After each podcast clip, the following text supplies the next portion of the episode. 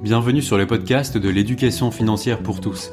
Je suis Oscar et mon but est de te redonner confiance dans la gestion de tes finances en parlant de manière simple de budget, d'épargne et d'investissement, quels que soient tes moyens.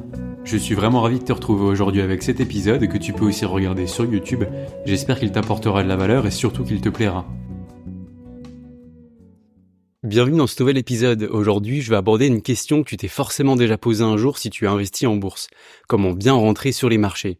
Et oui, on s'est tous déjà retrouvés devant un graphique de bourse à se demander si c'était le bon jour pour commencer à placer son argent et puis surtout combien mettre d'un coup. Aujourd'hui, on va répondre à cette question de manière factuelle. En général, quand on sent sur les marchés financiers pour investir à long terme, on a déjà de l'épargne de côté, par exemple sur des livrets bancaires qu'on souhaite mieux faire fructifier on se retrouve dans la situation où on a le choix entre trois options. D'abord, tout placer d'un coup tout de suite, attendre un meilleur moment pour tout placer d'un coup, ou alors investir progressivement cette somme. Par exemple, en plaçant une part égale tous les mois pendant un an avec la méthode du dollar cost averaging, le DCA. C'est une stratégie qui est très à la mode en ce moment, qu'on pourrait traduire par l'achat périodique à somme fixe dans le but de moyenner son prix d'achat. À ton avis, quelle est la stratégie d'entrée la plus intéressante la majorité du temps?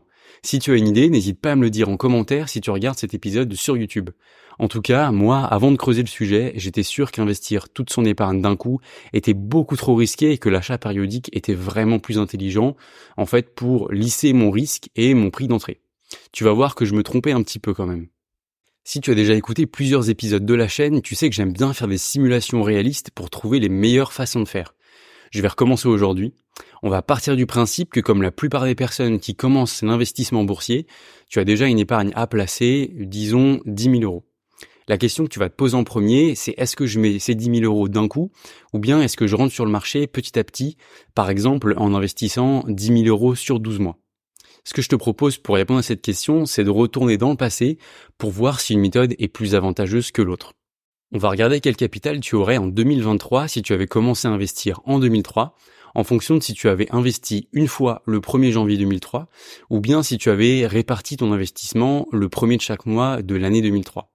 Et on va répéter cette simulation avec un investissement débuté toutes les années suivantes jusqu'en 2022. Ce qu'on peut constater, c'est que la rentrée progressive sur le marché sur 12 mois ne t'aurait été bénéfique que 5 ans sur les 20 ans étudiés, plus précisément en cas d'entrée sur le marché en 2008, en 2011, en 2018, en 2020 et en 2022. On remarque que ce sont les années où il y a eu des turbulences sur le marché.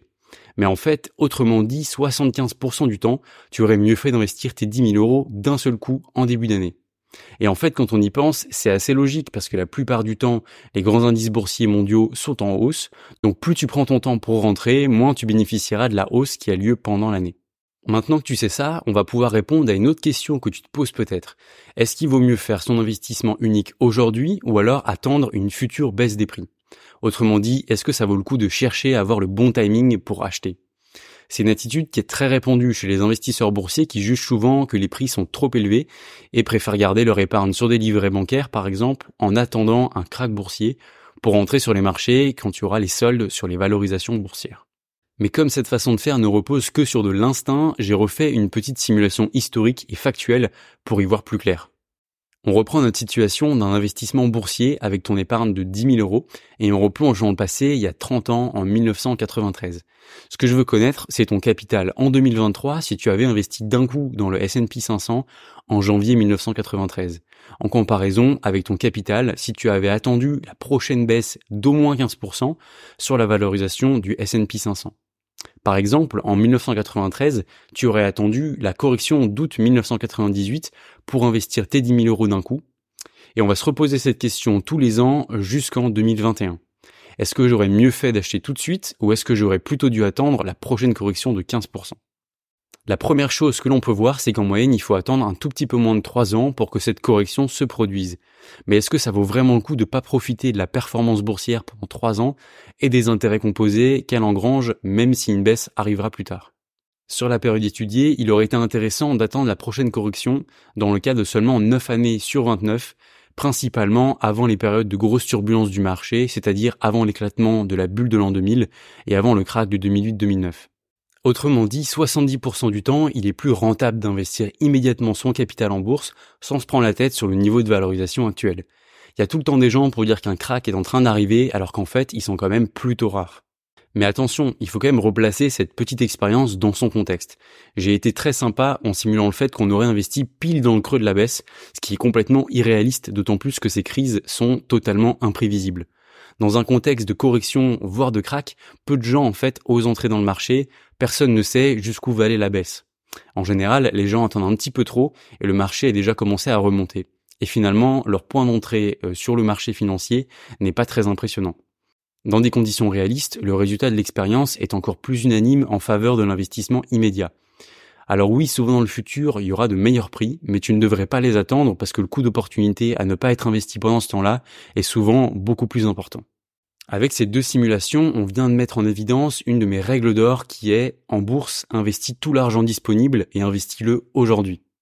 Alors bien sûr, je te parle d'argent disponible pour ton investissement boursier. Tu dois toujours garder une épargne en sécurité sur des supports non risqués et puis diversifier tes placements. En fait, un peu comme en immobilier, le meilleur moment pour acheter c'était hier et le deuxième meilleur moment c'est aujourd'hui. Mais alors pourquoi est-ce que la méthode du dollar cost averaging, l'investissement périodique à somme fixe, est vantée partout? Effectivement, c'est une bonne idée de l'utiliser, mais pas trop dans ce contexte.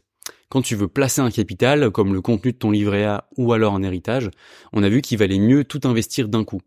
Le DCA rentre en scène avec les sommes que tu économises tous les mois avec tes revenus et qui te permettra de lisser un peu ton prix d'achat sur la durée en renforçant ta position tous les mois, quel que soit l'état du marché. Maintenant, je comprends qu'investir une forte somme d'un coup, sans se poser beaucoup de questions sur le niveau actuel du marché, est très difficile psychologiquement. Et même si je suis bien au courant des bonnes pratiques à avoir, il m'arrive encore d'étaler mon investissement sur quelques mois, simplement pour le confort psychologique.